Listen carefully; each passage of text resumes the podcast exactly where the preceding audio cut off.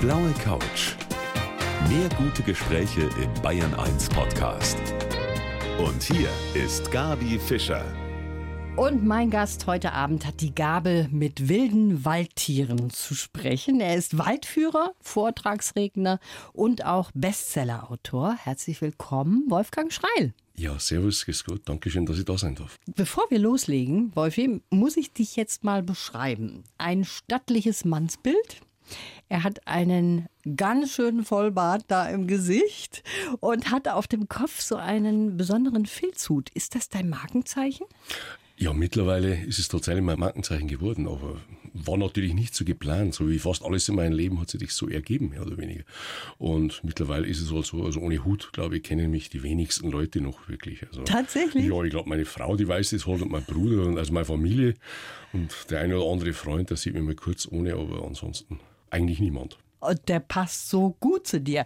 Wolfi, du kommst den Tieren so nah wie kein anderer in freier Wildbahn. Im Bayerischen Wald, am Fuß vom großen Aber, da ist dein Gebiet. Und wenn du die Fotos da veröffentlichst in deinem Buch, da kann man so ein bisschen neidisch werden. Kann man sagen, eine der Voraussetzungen, dass dir das so gut gelingt, mit den Tieren so nah zusammenzukommen, ist die Zeit, die du dir nimmst? Ganz sicher, ich glaube, dass Zeit in unserem ganzen Leben ein riesiger Faktor ist. Und natürlich umso vermehrt, wenn es um die Wildtiere geht.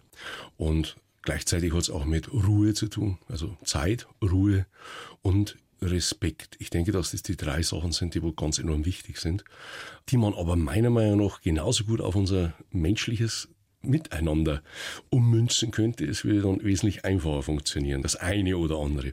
Aber bei den wilden Tieren ist es unabdingbar. Die mhm. Zeit, die Ruhe und den Respekt. Wenn du die Natur nicht respektierst, du dir dafür keine Zeit nimmst und du dir auch nicht die Ruhe dafür nimmst oder sonst was und nicht Ruhe ausstrahlst, dann funktioniert der Natur gar nichts.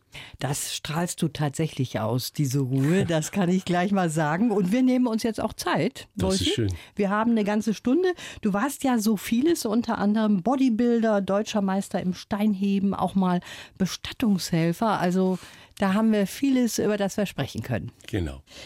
Er gehört in den Wald, mein Gast heute, der Wolfi Schreil. Und irgendwie bist du auch so ein Teil des Waldes, weil du so eine unglaubliche Nähe auch zu den wilden Tieren da herstellen kannst. Das ist wirklich ganz unglaublich. Sieht man in deinem Buch auf vielen Fotos, wie nahe du kommst. Und natürlich fragt man sich, wie macht der Mann das? Du machst natürlich auch Dinge mit den Tieren, auf die würde ich überhaupt nicht kommen, muss ich sagen. Beispielsweise mit der Kreuzotter. Da legst du dich dann auf den Boden und legst die dir auf den Bauch. Wie kann man sich das vorstellen? Ja, ich muss jetzt schmunzeln, auf das werde ich wirklich am häufigsten angesprochen ja? von dem Buch jetzt, weil es für die Leute als so weit weg ist von ihrem eigentlichen Leben. Das habe ich auch nur einmal gemacht. Und ich wollte halt unbedingt auch damit zeigen und mir selber auch zeigen, dass ich damit recht habe, dass es so funktioniert in der Natur, dass man eine gewisse Art der Passivität, wenn man hat in der Natur und die Dinge auf einen zukommen lässt und die Tiere praktisch den aktiven Part übernehmen lässt, dass dann nichts passiert, dass dir niemals ein Tier irgendwas tun wird. Und in dem Fall war es ja so. Das heißt, also ich habe ja die Kreuzotter in meiner Hand gehabt, die war übrigens zum Umsiedeln. Ich habe nicht einfach so zum Spaß mhm. gefangen, ist ganz wichtig. Ja. Ich mache nicht irgendwo Experiment draußen zum Spaß, sondern ich habe die zum Umsiedeln von einem Garten raus, von der Familie und hatte die dann in meiner Hand, das heißt am Schwanz gepackt. Und ob ich sie jetzt auf dem Waldboden absetze oder eben auf meinem Bauch. Ich dachte mir, eigentlich ist es das Gleiche. Der passive Part ist in dem Fall der Bauch, so wie der Waldboden. Mhm. Eine Kreuzotter, wenn ich am Waldboden absetze, beißt sie ja niemals an den Waldboden. Warum soll sie das machen? Ja, und das habe ich gemacht und es hat genauso funktioniert, als würde ich sie auf den Waldboden ablegen und fast ein bisschen zu gut funktioniert, weil sie sich sehr gemütlich auf meinem recht großen, weichen Bauch gemacht hat und da wirklich so um die 20 Minuten damals da gelegen ist und das war dann fast ein bisschen unangenehm, weil ich mir dachte, wenn ich jetzt da liegen bleibe und es kommt jemand vorbei, was sage ich dann dazu? Ne? Also die hat sich wirklich wohlgefühlt. Hat sich wohlgefühlt, ja. Aber es war ein wichtiges Zeichen für mich, dass nichts böse ist. Ja. Es ist weder gut noch böse. Es ist einfach, die beißt irgendeine Maus, um zu überleben. Und das mhm. war's dann. Sie beißt jetzt nicht Menschen so zum Spaß. Das macht sie, wenn der Mensch zu aktiv ist oder sonst was. Und wie es übrigens bei jedem Tier ist. Wenn sie genau. sich vielleicht auch bedroht Genau, fühlt, ne? natürlich, ganz klar. Also du bewegst dich da im Aberwald und mhm. das ist der Lebensraum von Rehen, Luchs, Fuchs, Bussard, Hirschen. Da kann man alles Mögliche aufzählen. Und da hast du auch einen Bauwagen stehen? Genau. Mit mhm. Genehmigung vom Förster oder ja. wie? Nein, das ist ein Privat. Dieses Stück ist ein Privatwald. Und da habe ich einfach die Genehmigung des Besitzers, oder besser gesagt, der Besitzervereinigung ist es in dem Moment, in diesem Fall, da wo ich halt, ja, einfach das Recht dazu habe, dort zu sein und auch dieses kleine Stück Wald. Mittlerweile ist es so, dass sie gesagt haben, ich kann das gestalten, wie ich will und es nicht genutzt. Und das ist natürlich eine wunderbare Sache. Ja, das toll. toll, natürlich ist es toll, weil es ist halt meine wirkliche Heimat. Das. Heimatl nenne ich es. Du hast ein besonderes Erkennungszeichen, nämlich ein Pfiff. Ja. Kannst du den mal loslassen natürlich. hier? Natürlich, mache ich ja jeden Tag. Also heute bin ich da bei dir, Gabi. Das wäre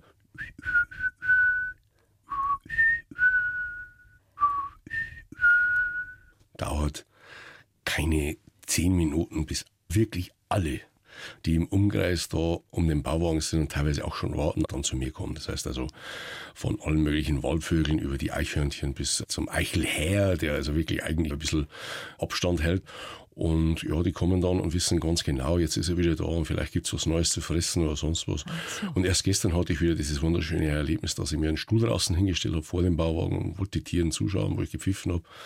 Und plötzlich raschelt es neben mir, hat meine Frau gesagt, das war wieder so schön. Und 30 Zentimeter, vielleicht 40 Zentimeter neben mir sitzt ein Eichhörnchen und sieht mich an und ich sehe das Eichhörnchen an und danach geht sie an mir vorbei, die drei, vier Meter und geht zum Fressen. Ganz ruhig und ganz entspannt. Und ich liebe es jeden Tag wieder neu. Wenn ich mich jetzt mit deinem Pfiff da hinsetze, mhm. würden die auf mich dann auch hören? Passiert leider gar nichts. Das heißt also, wenn ich mal krank war oder sonst was, dann hat meine Frau das gemacht. Ja, die kommen, ja. ja. Irgendwann später, aber meistens erst, wenn meine Frau weg ist oder wenn sie ein bisschen weiter weggegangen ist von dem Ganzen.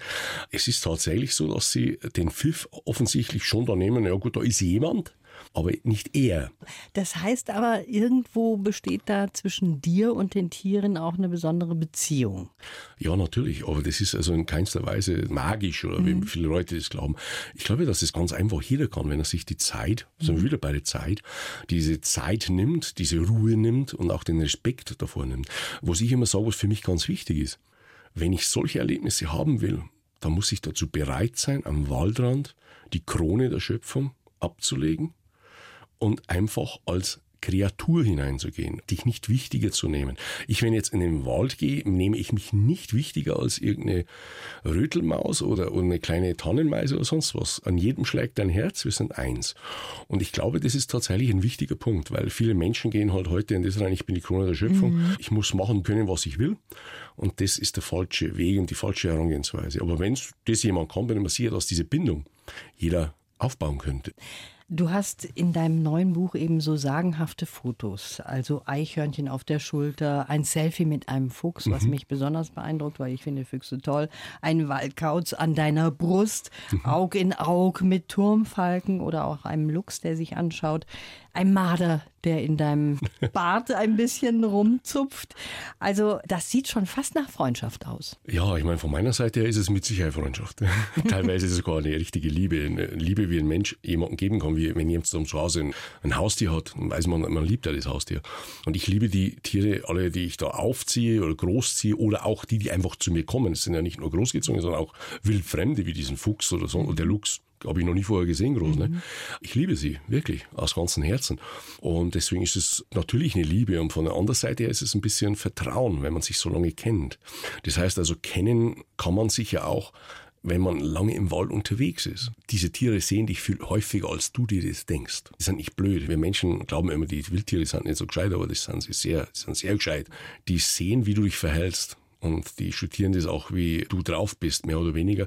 Und da habe ich innerhalb von einigen Jahren manchmal mit manchen Tieren draußen, die ich nicht aufgezogen habe oder großgezogen habe, eine unglaubliche Verbindung gespürt. Mhm. Zum Beispiel ein Reh, eine Rike, also ein Geiß, die innerhalb von wenigen Monaten, nachdem ich immer passiv dort in der Wiese gelegen bin oder gesessen bin, plötzlich immer näher zu mir kam und irgendwann einmal vier Meter neben mir ganz ruhig geäst hat. Neben mir, also neben ihrem größten Feind, hat sie geäst, ist aber erschrocken, weil ein Feldhase auf der Seite gekommen ist. Hat sie natürlich sehr schnell gemerkt, das ist nicht gefährlich. Aber man sieht, wie hoch das Vertrauen ist. Das ist schon was Wunderschönes. Ja. Und nicht zum Kaufen. Das kommt noch dazu. Genau. Du kennst halt die Spielregeln auch im Wald, du hältst dich auch dran, das ist ganz wichtig. Und du kannst uns noch eine ganze Menge Geschichten erzählen hier auf der blauen Couch von Bayern 1. Er ist Waldführer und Buchautor, der Wolfgang Schreil aus Bodenmais, kennt den Bayerischen Wald am Fuß vom Großen Aber in- und auswendig, ist da auf Du und Du mit den wilden Tieren, die es da gibt. Vielleicht können wir mal ganz kurz sagen, Wolfgang, das größte zusammenhängende Waldgebiet Mitteleuropas ist das. Genau, zusammen mit Tschechien, also mit den Schumauer, ist der Bayerische Wald das größte zusammenhängende Waldgebiet und ist natürlich für die Tiere völlig uninteressant, ob sie auf tschechischer oder bayerischer Seite ja. sind. Und deswegen ist es natürlich ein Paradies der Artenvielfalt, ganz einfach. Die Tiere, die sich dort vermehren, brauchen auch nicht lange suchen, um einen neuen Lebensraum zu finden, sondern die können praktisch gleich nebenan in der Nachbarschaft ein Revier aufmachen. Und das ist natürlich was Wunderschönes. Und da kann man natürlich auch herrliche und seltene Begegnungen haben. Jetzt habe ich letzte Woche erst wieder einen Habichtskauz mehrere Male fotografiert und auch ein Video gemacht, wo ich nur, ich glaube, 15, 10, 15 Meter von ihm weg war. Und das ist ein sehr, sehr seltenes Tier, wird auch Uralkauz genannt, weil im Ural das größte Vorkommen ist. Und ja, das sind schon ganz besondere Momente. Jetzt habe ich was für dich und zwar hm. einen Lebenslauf. Den bekommt jeder Gast von uns und da hätte ich gern, dass du den vorliest. Ich heiße Wolfgang Schreil und bin der Voidwolfi aus Bodenmais. Ich lebe so, wie ich es mir als Bub erträumt habe. Nur im Wald fühle ich mich geborgen und sicher. Die Tiere kann ich verstehen, die Menschen nicht immer. Als Bayerwaldbär habe ich die Strongman-Szene aufgemischt. Ich war deutscher Meister im Steinheben und elf Jahre lang glücklicher Totengräber. Aber dass ich jetzt meine Waldleidenschaft als Bestsellerautor, Tierfotograf und Waldwanderführer zum Beruf machen konnte, klingt für mich immer noch wie ein Märchen.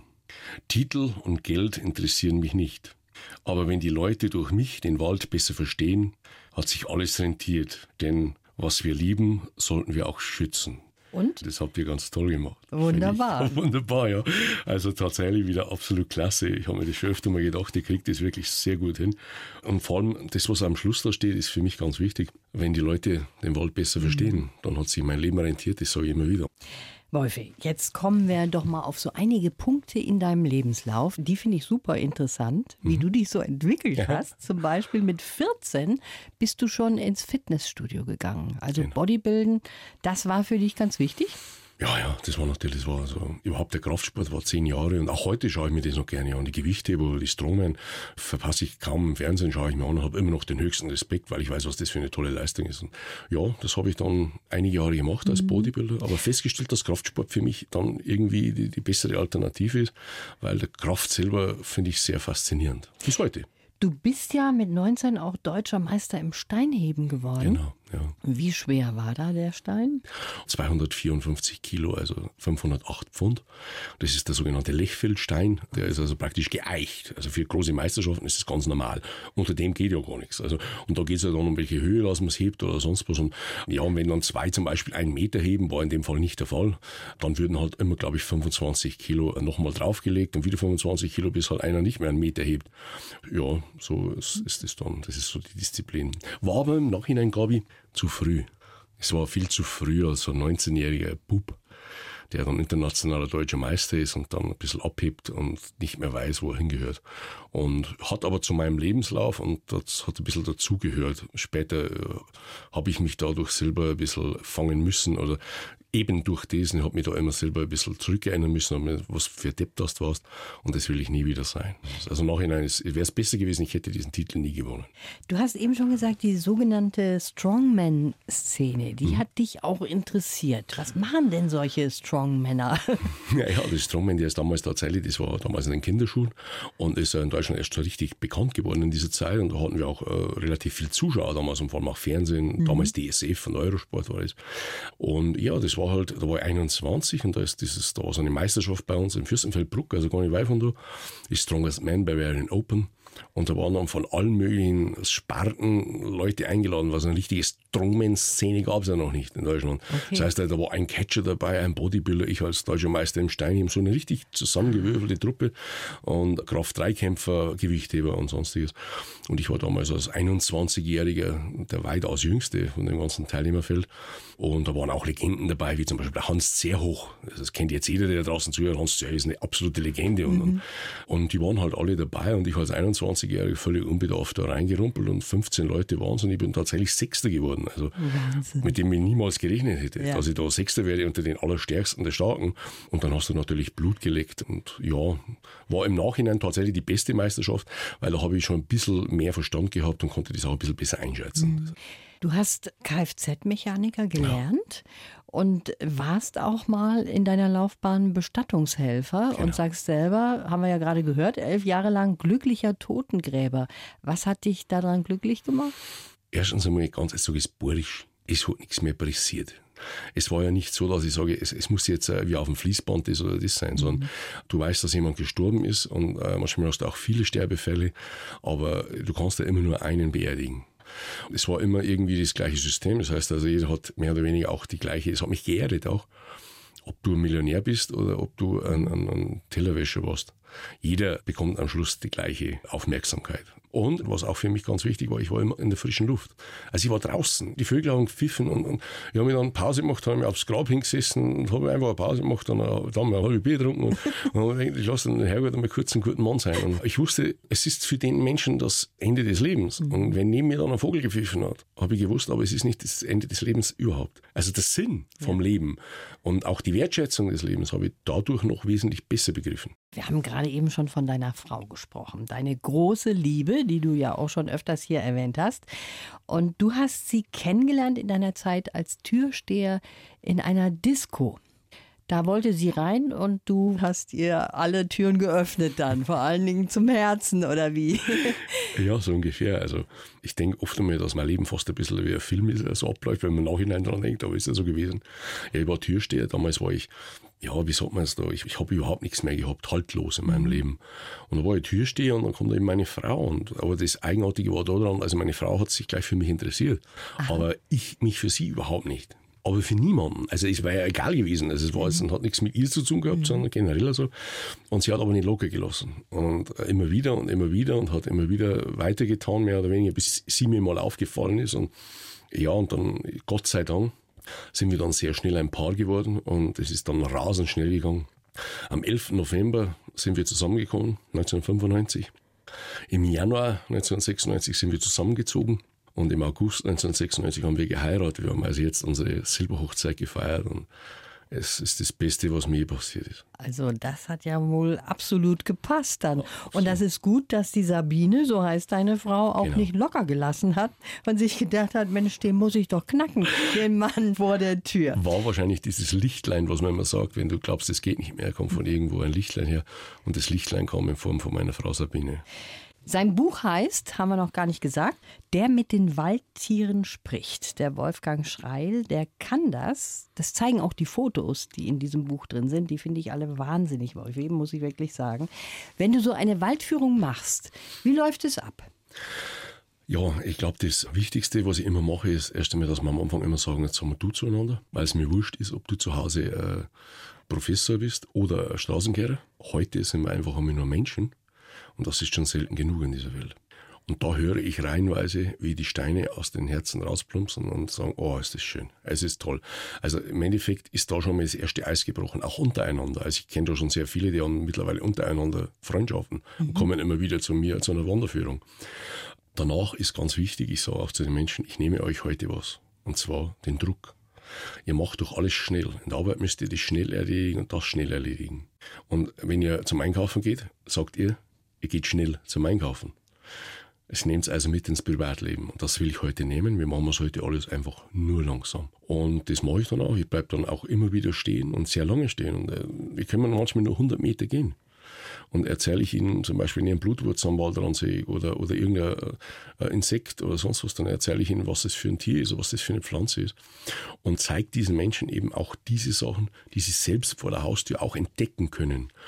Und viele Menschen reisen ja um den Globus und haben am Schluss nichts gesehen. Und andere haben 200 Meter neben einem Haus äh, wahre Wunder entdeckt. Das versuche ich den Menschen eben auch zu zeigen, dass man das überall kann und dafür nicht irgendwo auf Safari nach Afrika muss, sondern es auch zu Hause im eigenen Wald oder eigener Wiese ja, entdecken kann. Und das ist für mich wichtig. Und am Schluss sollen diese Menschen natürlich dann eine gewisse Affinität zu dem Ganzen haben Und wenn sie das dann haben, dann ist ja eine Zuneigung dabei und dann ist für mich schon ganz klar, da muss ich nicht mehr, wie schon gesagt, mit einem erhobenen Zeigefinger laufen, sondern sie werden das von alleine schützen. Was für mich auch noch wichtig ist, bei den Kindern dabei sind, sage ich immer, liebe Kinder, wenn euch eine Pflanze gefällt, auch in Zukunft, dann bringt die Mama zur Pflanze und nicht die Pflanze zur Mama. Die Mama stirbt dabei nicht, die Pflanze schon. Und ich habe da wirklich jetzt mittlerweile Stammwanderer dabei, sind jetzt schon junge Dame, ist es gewesen, jetzt letztes Mal schon 14 Jahre alt, damals noch ein kleines Kind. Und die hat gesagt, du Wolfi, ich habe seither nicht mehr grundlos eine Pflanze ausgerissen. Hm, ja, und dann soll mir jemand sagen, das hat sie nicht rentiert. Natürlich. Toll. Also entschleunigen auf der einen Seite, die Schönheit vor der eigenen Tür sehen, genau. über die man hinwegschaut auch mhm. oft. Und für dich ist auch ganz wichtig, dass du sagst, kein Handy? Genau, das ist, das, ich, meine, ich kann sie nicht verbieten. Meine, immer wieder ist mal einer dabei, da ist dann doch wieder eins dabei. Also, wo man, also dabei haben dürfen sie, also kein Problem, ich kann es auch nicht verbieten. Ja. Bloß ich sage halt zu den Leuten, man braucht es nicht. Man braucht nicht jetzt unbedingt ein Handy dabei haben oder sonst was. Aber Fotos. Und ja, Fotos nein, natürlich kann man, kann man natürlich, für Fotos ist es ganz gut, sonst auch dabei, ja. aber man könnte es zum Beispiel stumm schalten. Einfach wegen dem, nicht wegen dem, weil ich was dagegen habe. Ich habe mittlerweile auch eins, sogar so ein Fischerhandy von meiner Frau, verordnet bekommen. aber es ist auch ganz nützlich. Aber wenn ich im Wald bin, dann ist halt das auf stumm oder nur für wichtige Unterbrechungen, wie man da sagt. Und die wichtige ist, die einzige ist meine Frau. Sonst kann ich niemand erreichen und dann ist es in Ordnung. Du bist ja in ganz Deutschland auch bekannt geworden durch eine Aktion von dir als Umweltschützer, als du gegen eine Gondelbahn protestiert hast, mhm. die in einem Waldgebiet in der Nähe von Bodenmais gebaut werden sollte. Das hat dir nicht nur Freunde eingebracht? Das hat mir genauso wenig nur Freunde eingebracht, wie es jetzt mir nur Freunde einbringt, weil ich äh, bekannt geworden bin.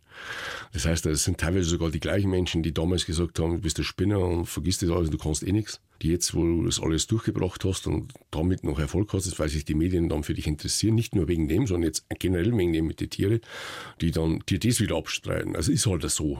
Aber schön ist anders. Also mhm. schön war es natürlich nicht, das ist ganz klar. Wenn du einfach eine Meinung vertrittst und es dann teilweise heftigst in die andere Richtung geht, das heißt, dass Beleidigungen kursieren und du niemanden beleidigt hast. Weil wenn jemand sagt ja, dann musst du doch in einer Demokratie auch Nein sagen können. Ist aber nicht der Fall. Bei den Menschen ist es halt so, bist du nicht meiner Meinung, dann hasse ich dich. Mhm. Und da gibt es manche, die ziehen das bis heute durch. Also es ist wirklich so, dass ich sage, wow, die dich wirklich äh, versuchen zu diffamieren, was nur irgendwie geht, dich schlecht zu machen und aus ja an Haare herbeigezogenen Sachen. Und sowas ist halt schon, ja, tut dir weh, ganz schlicht und einfach. Mein Gast, der Wolfgang Schreil, der sagt, ich habe den Wald immer geliebt, solange ich denken kann, ist der zu mir tatsächlich gut gewesen. Das ist also ein Ort, wo du dich absolut wohlfühlst. Wie oft bist du denn eigentlich dann im Wald auch unterwegs? Jeden Tag. Jeden Tag. Jeden Tag. Also, also heute bin ich ja bei dir, Gabi, aber freue ich mich auch. Aber so bin ich jeden Tag da und ich brauche das einfach für mich selber. Wir haben ja gerade eben schon über deinen Bauwagen gesprochen, den du dort hast. Wie sieht der innen aus? Ist das wirklich so ausgebaut, dass du da dich auch aufhalten kannst? Gut, er schaut ein bisschen aus wie eine Räuberhöhle. Also da sind sehr viele ausgestopfte Tiere drin, muss ich aber dazu sagen, diese ausgestopften Tiere habe natürlich nicht ich ausgestopft, sondern es wurden alle entweder von irgendwelchen Großvätern rausgeschmissen oder weggeschmissen. Und da sie nicht umsonst gestorben sind, hänge ich sie lieber bei mir im Bauwagen auf und kann sie dann auch immer wieder mitnehmen, wenn ich zum Beispiel bei Schulklassen bin. Also muss ich dazu sagen, dann können die einmal so ein Tier, auch wenn es noch ausgestopft ist, aber komplett sehen. dann ist ein schöner Ofen drin, der schön warm macht, eine Couch und äh, so eine lange Eckbank, die auch als Bett dienen kann, so wie also so ein Wohnwagen das hat, und ein Tisch und Bücherregal und alles drum und dran und ein kleiner Radio. Und ein Radio, ganz wichtig. Ein Radio ist ganz wichtig, ja, tatsächlich.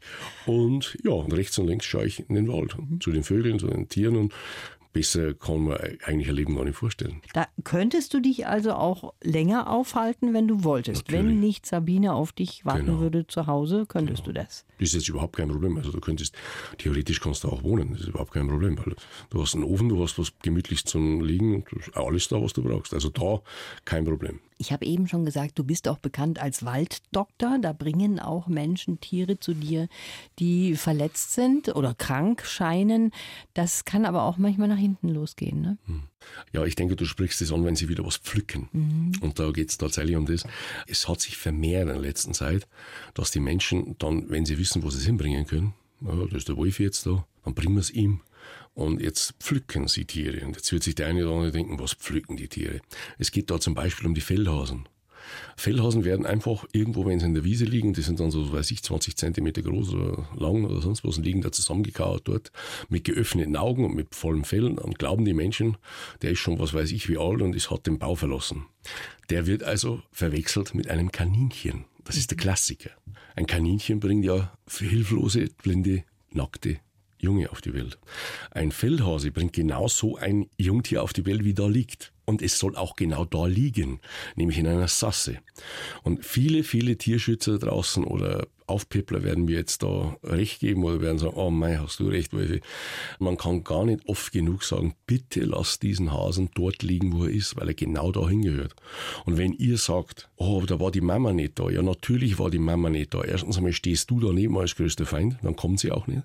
Und gleichzeitig ist es so, dass so eine Mama das schon bewusst macht, dass sie ungefähr alle 10, 12 Stunden zum Säugen und zum Putzen zu ihrem Jungtier kommt und sich dann woanders aufhält, um so wenig wie möglich Aufmerksamkeit bei Beutegreifern zu erregen. Also er gehört genau dahin, lasst ihn liegen und auch bei den jungen Singvögeln, die aus einem Nest draußen vermeintlich rausgefahren sind, ist die ganz normale Einwohnerregel. Wenn sie auf zwei Beinen stehen können, dann ist es schon ein sogenannter Essling, der in den nächsten ein, zwei, drei Tagen zu fliegen lernt, lasst ihn liegen oder sitzen oder sonst was. Liegt er zusammengekauert mit abgeknickten Beinen, mehr oder weniger noch so wie im Nest, am Boden, dann braucht er Hilfe. Das ist eine ganz einfache Sache, aber die anderen brauchen eben keine Hilfe. Und das wäre ganz wichtig, weil auch der dickste Wolfi kann eine Mama nicht ersetzen. Du sagst der dickste Wolfi. Ich habe dich eben schon beschrieben. Du hm. bist ein Brackel von Mann. Und man hat so das Gefühl, dich kann nichts umwerfen. Aber hm. du hattest auch schon mal gesundheitliche Tiefpunkte. Natürlich, genau, ganz Und klar. Du hast dreimal hintereinander einen Schlaganfall erlitten. Genau. Und da hast du schon gedacht, jetzt ist es zu Ende? Ja, natürlich. Der erste war gar nicht heftig, aber der nimmt dich wahrscheinlich am meisten mit, weil es zum ersten Mal ist in deinem Leben. Der dritte war ziemlich heftig und dann ist es ja auch wieder so ein Thema, weil genau, wenn man so ein Brackel ist wie ich, das erste, was natürlich alle denken, ja, wenn du zu fett bist, dann kriegst du natürlich Schlaganfälle. Ne? Die Häufigkeit, die ich da hatte, war halt nicht normal und die kann man nicht mit dem, weil man fett ist, zum Beispiel erklären. Und es ist tatsächlich am Schluss so rausgekommen, ich habe Herzrhythmusstörungen gehabt. Und diese Herzrhythmusstörungen können Schlaganfälle verursachen. Und das war tatsächlich eine absolute Lappalie. Ich nehme jetzt zweimal am Tag Kalium. Und ich habe einen extremen Kaliummangel und jetzt nehme ich zweimal am Tag so ein Päckchen Kalium und alles ist gut. Ich habe ich hab weder Rhythmusstörungen, noch habe ich seitdem einen Schlaganfall gehabt und alles ist gut und es passt alles. Also Gott sei Dank. Aber es ist natürlich, wirft sich momentan um. Wie macht sich das bemerkbar? Weil du sagst, du hast den Tod schon vor Augen gesehen. Ich hatte zum Beispiel jetzt niemals während einem Schlaganfall Schmerzen. Das, was halt beim Schlaganfall wirklich ein richtiges Problem ist, ist das, dass du, ähm, ja, ich war dann mal einmal halbseitig gelähmt jetzt beim letzten. Du kannst deine rechte Seite nicht mehr bewegen, die rechte Mundwinkel hängt dir nach unten, ich konnte keine Uhr mehr lesen, konnte kaum noch sprechen. Meine Frau war dann daneben am Kanapee, am Sofa und hat zu mir was gesagt, sag was, sag was. Und ich habe mal Luft geholt und habe versucht, was zu sagen. Ich konnte aber gar nichts mehr sagen. Mhm. Also es war für einige Zeit komplett gelöscht. Ich wusste gar nicht mehr, wer ich bin, wo ich bin das ja, beeinflusst dich natürlich nachhaltig.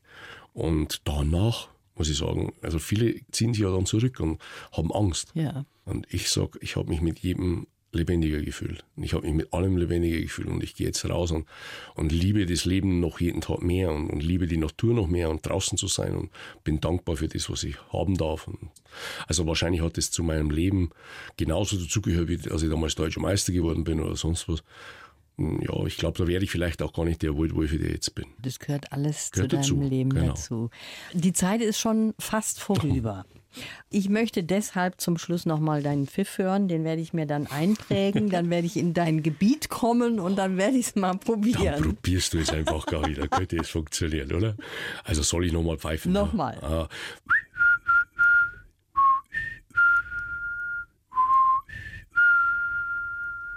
Und schon kommen die Vögel. Und schon kommen sie. Wolfi, ich danke dir, dass du gekommen bist zu uns. Ich wünsche dir alles Gute. Ich danke, dass ich da sein durfte. Wunderbar. Gabi, auch alles Gute und den Zuhörern auch draußen. Dankeschön. Die blaue Couch. Der Bayern 1 Talk als Podcast. Natürlich auch im Radio. Montag bis Donnerstag ab 19 Uhr.